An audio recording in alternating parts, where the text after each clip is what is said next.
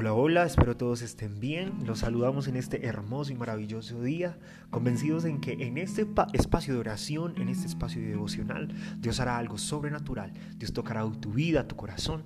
Dios llegará a tu casa, a tu familia, donde quiera que tú estés para hacer algo nuevo, para llevar un abrazo, para llevar una palabra de consolación, de ánimo, de restauración. Así que vamos a ir al libro de Apocalipsis capítulo 2, verso del 2 al 7 y vamos a comenzar leyendo el verso 2 en el nombre del Padre, del Hijo y del Espíritu Santo. Yo conozco tus obras, tu arduo trabajo y tu perseverancia. Vamos a hacer un stop acá. Es impresionante lo que Dios dice en este, en este inicio de este versículo. Yo conozco tus obras, pero Dios especifica cuáles obras. Crea, amado joven, crea, amado hermano, crea usted que está detrás de esta pantalla, que Dios conoce cada obra que usted y yo hacemos. Dios conoce lo bueno y lo malo. Dios conoce nuestros pensamientos buenos y malos. Dios conoce lo que nosotros hablamos bueno y malo. Dios conoce cada cosa que nosotros hacemos, sea buena o mala. Pero es impresionante que Él en este momento especifica qué tipo de obras y habla de una obra de servicio. Dios trae una pregunta a su vida. ¿Cuál es su servicio hoy para su iglesia? Crea que su iglesia es su cuerpo, su vida. Y crea que es el, es el templo que usted tiene que cuidar para Dios. Y que usted debe levantarse en su casa como un líder, como un joven diferente, como una madre diferente, como, como un esposo diferente, como una persona diferente en la que todos puedan depositar esa confianza, en la que todos puedan ver. Eh, hace poco un joven compartía una imagen que decía, sé la razón por las cuales otros conozcan a Cristo, sé la razón por la cual otro conozca a Dios. Entonces, Dios dice hoy, conozco tus obras, tu alto trabajo y tu perseverancia. Dios conoce lo que has hecho hasta hoy bien. Dios tiene memoria de las cosas que has hecho para hacerle sonreír. Y dice, que no puedes soportar a los malos, que has puesto a prueba a los que dicen ser apóstoles y no lo son, y que los has hallado mentirosos. Y dice el versículo 3, además, sé que tienes perseverancia y que has sufrido por causa de mi nombre y que no has desfallecido. Otra versión dice, y que no has desmayado. Otras versiones también dicen, vamos a ir a la Reina Valera 1960. Y dice el versículo 3, y que no has desmayado. Entonces, Hoy Dios quiere decirte, sé qué sueños tienes hasta el momento, sé qué proyectos tienes, sé qué ideales tienes, sé qué metas quieres lograr. Y yo tengo en cuenta que no has desmayado, yo tengo en cuenta que sigues creyendo por por un avivamiento en, la nación, en el, mundo, en tu país, en tu pueblo, en donde quiera que tú estés. Tú estás creyendo porque sean abiertas puertas para que tus sueños y tus proyectos sean cumplidos. Y yo tengo eso en cuenta. Yo tengo en cuenta tu ministerio, tengo en cuenta tu servicio, tengo en cuenta tu corazón, si es dadivoso, si es de carne, si es sensible a mi presencia. Pero vamos a ir al versículo 4 y dice, pero tengo contra ti que has dejado tu primer amor impacta. Aquí no dice que Dios está en contra de ti, que te, te tiene la mala. Aquí lo que está diciendo Dios es que ha encontrado en tu contra que has dejado tu primer amor. Dios lleva el control de cada hora, segundo y minuto de nuestras vidas. Y Él encuentra una mancha en la hoja que dice, este joven ha perdido su primer amor. ¿Qué es el primer amor? Para entender qué es el primer amor tenemos que definir qué es el amor que es el amor de Dios. Eh, muchas personas cuando le preguntas qué es el amor, muchos no, lo pueden definir y piensan que, eso hace parte de, la palabra amor. Cuando estás enamorado de alguien, no saber eh, eh, explicar qué se siente por esa persona. Pero la definición de amor no es más que poder hacer algo por el otro sin esperar nada a cambio. Es hacer por el otro lo que otros no harían.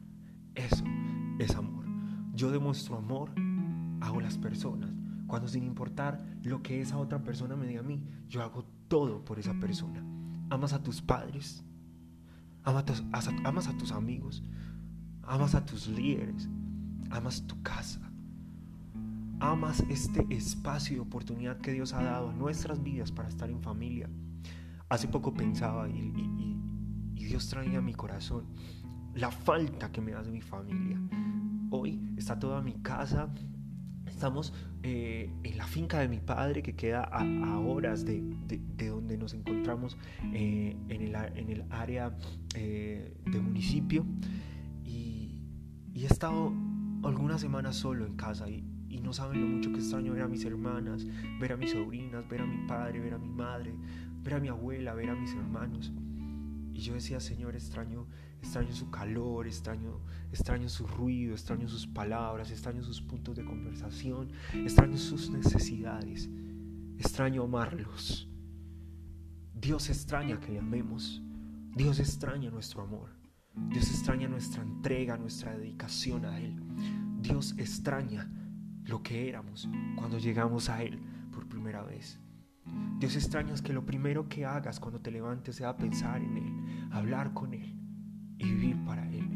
Dios extraña que lo primero que hagas cuando abras tu boca sea decirle gracias papá, te necesito.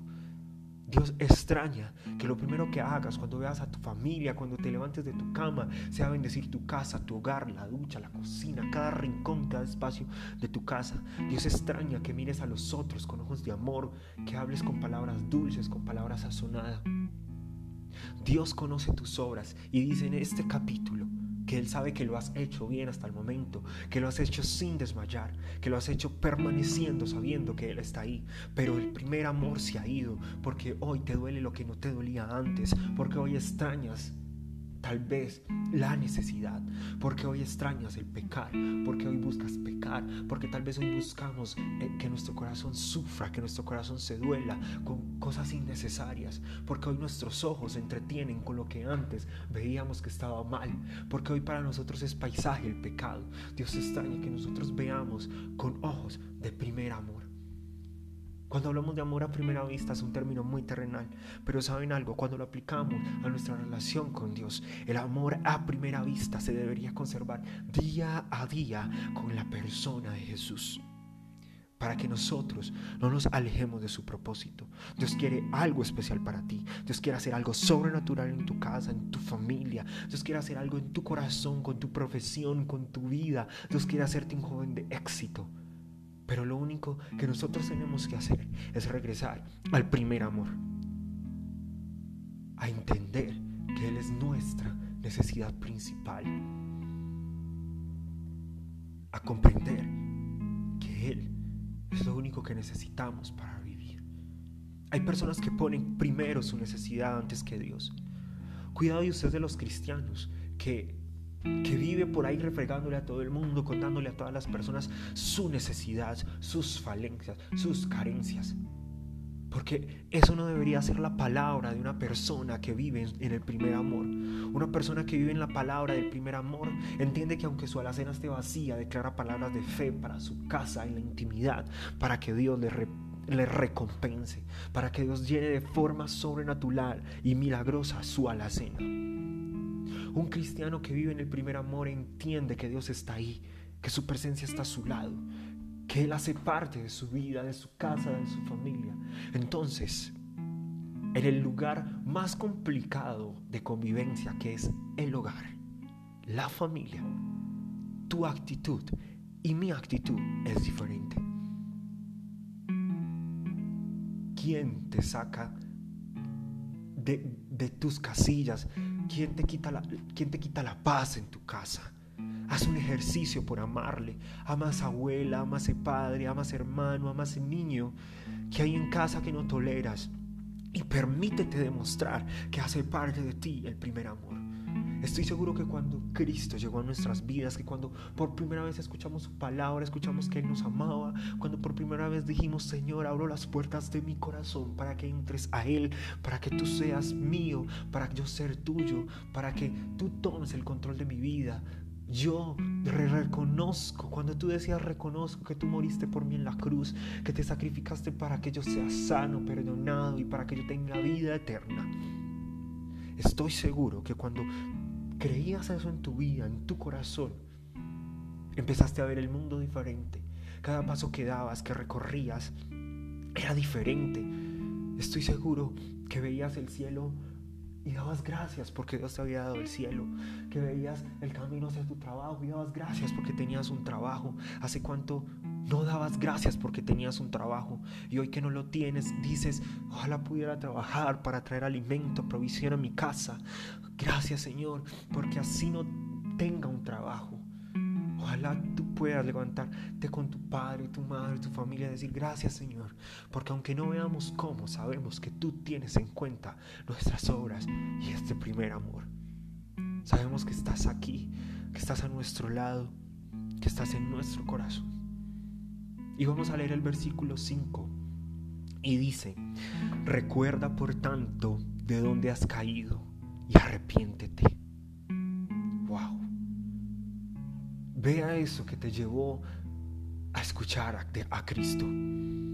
Vuelve a esa necesidad inicial que te llevó a escuchar su voz, a permitir su intervención en tu vida. Y dile, Señor, Quiero que vengas como aquella primera vez a mi corazón. Me permitas experimentarte, Señor. Es sobrenatural. Y haz las primeras obras que hacías antes para Cristo. Su palabra nos enseña que todo lo que hagamos, hagámoslo como para el Señor y no para los hombres. Sabe, amado joven, Sabe, amada mujer, amado padre, a quien está escuchando este mensaje, Dios lo único que quiere es que nosotros empecemos a vivir cada día como una experiencia de primera vez. Levántese y diga, Señor, este es una nueva oportunidad de vida. Hoy amaré a mi Padre más que lo que lo amé ayer. Hoy amaré a mi madre más de, de lo que la amé ayer. Hoy abrazaré a mis hermanos. Hoy les diré que los amo, que los necesito, que son grandes en mi vida, que si ellos no estuvieran, no sé qué sería de mí. Mira, amado joven, vivir solo es yo pienso que es la mayor necesidad, e, e, es, lo peor que le puede pasar al hombre, al ser humano. Nosotros necesitamos nuestra casa, nosotros necesitamos nuestra familia. Cuando Jesús subió al monte del Getsemaní a orar, él lloraba lágrimas de sangre, sudaba sangre, porque la presencia de su Padre se apartaría de él para que el propósito fuese cumplido. Jesús lloró gotas de sangre no por el sacrificio, no sabiendo lo que iba a vivir. Él lo hizo porque su Padre apartaría su rostro de él mientras el propósito sería cumplido. Así que yo no sé si usted ha llorado sintiendo la necesidad de abrazar a sus hermanos, si tal vez usted hoy está solo o si tal vez está con muchas personas rodeado en su casa, pero pero es como si estuviera solo y dígale, Señor, permíteme que yo tenga la gracia para llegar a ellos. Permíteme, amado Rey, que yo tenga en mi vida, Señor, e, e, ese espíritu nuevo de amor para ellos. Dígale, Señor, yo hoy perdono a mis hermanos y hoy pido perdón en nombre de ellos. Perdono a mis padres y pido perdón en nombre de ellos. Hoy te pido perdón en nombre de mi vida, te pido perdón por cada pensamiento contrario, por cada obra negativa, pero también te pido perdón por cada obra hecha en vano, Señor. Tú no ves cuántos mercados doy, cuántos regalos doy, a cuántas personas ayudas. Tú lo que quieres, amado Dios, es que yo esté contigo para que tú direcciones mi corazón, mi vida, y yo pueda tener el discernimiento para ver quién en realidad necesita una ayuda, quién en realidad necesita un abrazo, quién en realidad necesita una palabra de ti. Y sigamos leyendo, pues si no, vendré pronto a ti y quitaré tu candelero de su lugar. Y si no te hubieras arrepentido, pero tienes esto, que aborrece las obras de los Nicolaitas, las cuales yo también aborrezco el, que tiene oído para oír, oiga lo que el Espíritu dice a las iglesias. Al que venciere, le daré de comer del árbol de la vida, el cual está en medio del paraíso de Dios. Dios tiene una garantía para nosotros. Dios sabe que tú y yo aborrecemos el pecado. Dios sabe que nos esforzamos por estar apartados de Él. Dios sabe lo que nosotros estamos pasando en este momento en casa y que sin importar las circunstancias seguimos creyendo en que Él traerá provisión, en que Él sustentará, en que Él sanará, en que Él aliviará, en que Él consolará, en que Él abrazará. Pero ten cuidado, vuelve rápido a su primer amor. Regresa pronto a tus primeros pasos. Regresa pronto a tus primeras obras. Cuando te asombraba lo bello de la vida. Cuando te asombraba ver a tu casa. Cuando aún tenías esa capacidad de asombro de lo pequeño. De lo que en los demás no veían nada. Tú veías mucho. De ver grande al que se ve pequeño. De ver exitoso al que nadie apuesta nada por él. De dar una palabra de ánimo. De una palabra de aliento al que la necesita. Regresa a esos primeros pasos.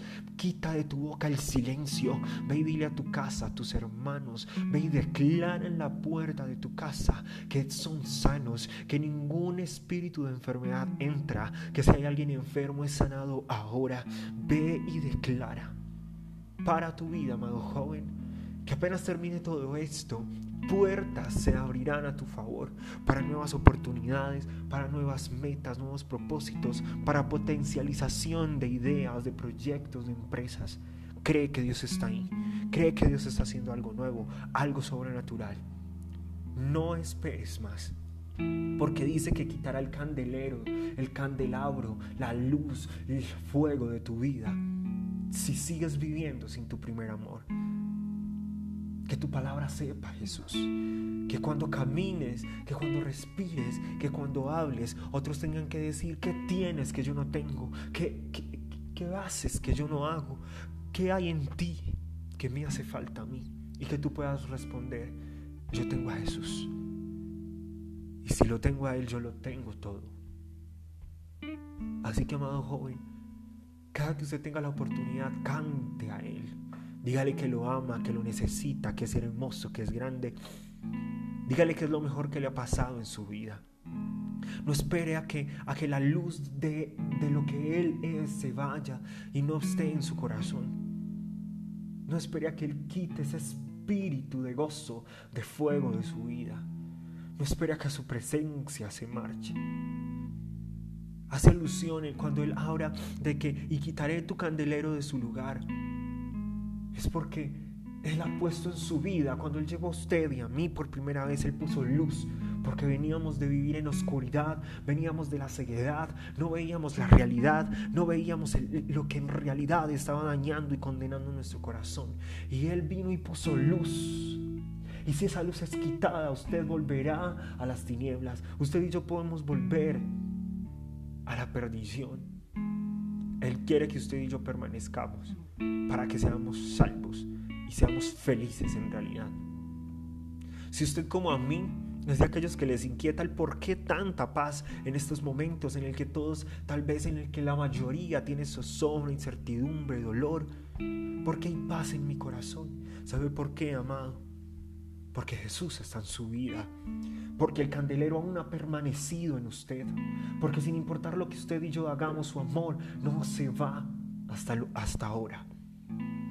Pero su palabra es clara, dice, puede que el candelero sea quitado cuando yo venga a ti. Así que es tiempo de hacer todo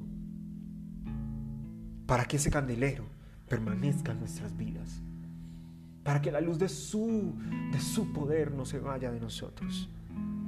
Podríamos también entender o analizar que recuperar el primer amor es tan sencillo, amo cuando Jesús predicaba por medio de parábolas, porque es lo que hace legible su poder, es lo que hace legible su misericordia.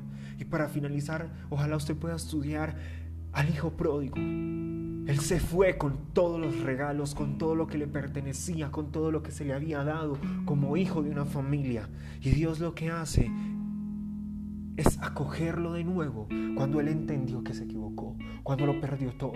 Pero sabe algo, el candelero no se apartó de él, porque Dios había determinado que él era un joven de propósitos sobrenaturales. El candelero en esa circunstancia era su padre. Él regresó y la alegría de que su padre, ver que su hijo regresaba a él, a sus brazos, de poder besarlo, de poder sustentarlo, Eso es regresar al primer amor, regresar a tus inicios, a, esos espacios de oración, de intimidad, a esos espacios de querer, de querer, de querer escuchar su voz, de querer experimentar un milagro. ¿A cuántos hoy un milagro se les hace extraño? Crea que Dios puede hacer milagros hoy con su vida. Crea que hay milagro de sanidad en sus manos. Crea que hay milagro de abundancia en sus manos. Porque dice la palabra, hay una promesa que todo lo que nosotros toquemos nos pertenece. Todo lo que nosotros toquemos cuando estamos plantados como junto a corrientes de agua viva, nosotros daremos nuestro fruto a nuestro tiempo y que todo lo que nosotros hagamos será prosperado de forma sobre, sobreabundante y sobrenatural, solo si nosotros permanecemos en el primer amor. El hijo pródigo regresó a casa. Es tiempo de que usted y yo regresemos a casa, a la casa del Padre, que es su corazón. Así que hoy, amado joven, quiero que oremos por su familia, quiero que oremos por su vida, quiero que oremos por su propósito. Y hoy creyendo de que Dios pondrá en nuestro corazón salvación, pondrá en nuestro corazón paz, tranquilidad, porque hoy entendemos que debemos regresar a ese primer amor, a esa necesidad de Jesús, a querer primero escucharlo a Él, a ver todo de una forma positiva cuando usted tenga a su lado un cristiano negativo, dígale, usted ha perdido su primer amor. Usted necesita de Cristo. Usted necesita reconocer que Cristo está en su vida, que hará cosas diferentes, que si lo tiene en el lugar en el que lo ha puesto, en el escenario en el que lo está exhibiendo, usted no le hará quedar mal. Usted será de bendición en ese lugar. Así usted no entienda cómo, Dios se lucirá contigo, porque se necesita un hombre que entienda que es nada en un escenario en el que Dios quiere lucírsela, para que la gente tenga que reconocer que solo eso lo puede hacer Dios. Dios es el que prepara, Jesús es el que te lleva a la salvación. Así que, amado joven, hoy oramos por usted, por su casa, por su familia, por su propósito. Señor, te damos gracias, amado Rey por permitirnos una vez más estar juntos, por permitirnos una vez más acompañarnos por medio de, de, este audio, precioso Rey, por medio de las redes sociales. Bendecimos de forma sobrenatural a todo aquel que esté detrás de estas pantallas, Señor, confiando en que tú estás allí, en que tu presencia llega a cada casa, en que tú pones un espíritu de amor para sus hermanos, en que tú pones un espíritu de paciencia, de paz, de tranquilidad, de, de sanidad en cada hogar, de que tú pones un quitas la venda, Señor. Tú pones una nueva visión, Señor, a cada, a cada persona que, que, no puede ver, precioso Rey. Porque sabemos que aunque la tormenta esté fuerte, tú has llegado a nuestras vidas para traer calma, para que nosotros descansemos en ti, para que aunque las olas abatan nuestra barca, amado Rey, tú puedas darnos esa paz que sobrepasa todo entendimiento. Amado joven, esperamos tenga usted un gran día. Dios le bendiga, le amamos. Bendiciones. Iglesia, tu casa de las asambleas de Dios. Chao, chao.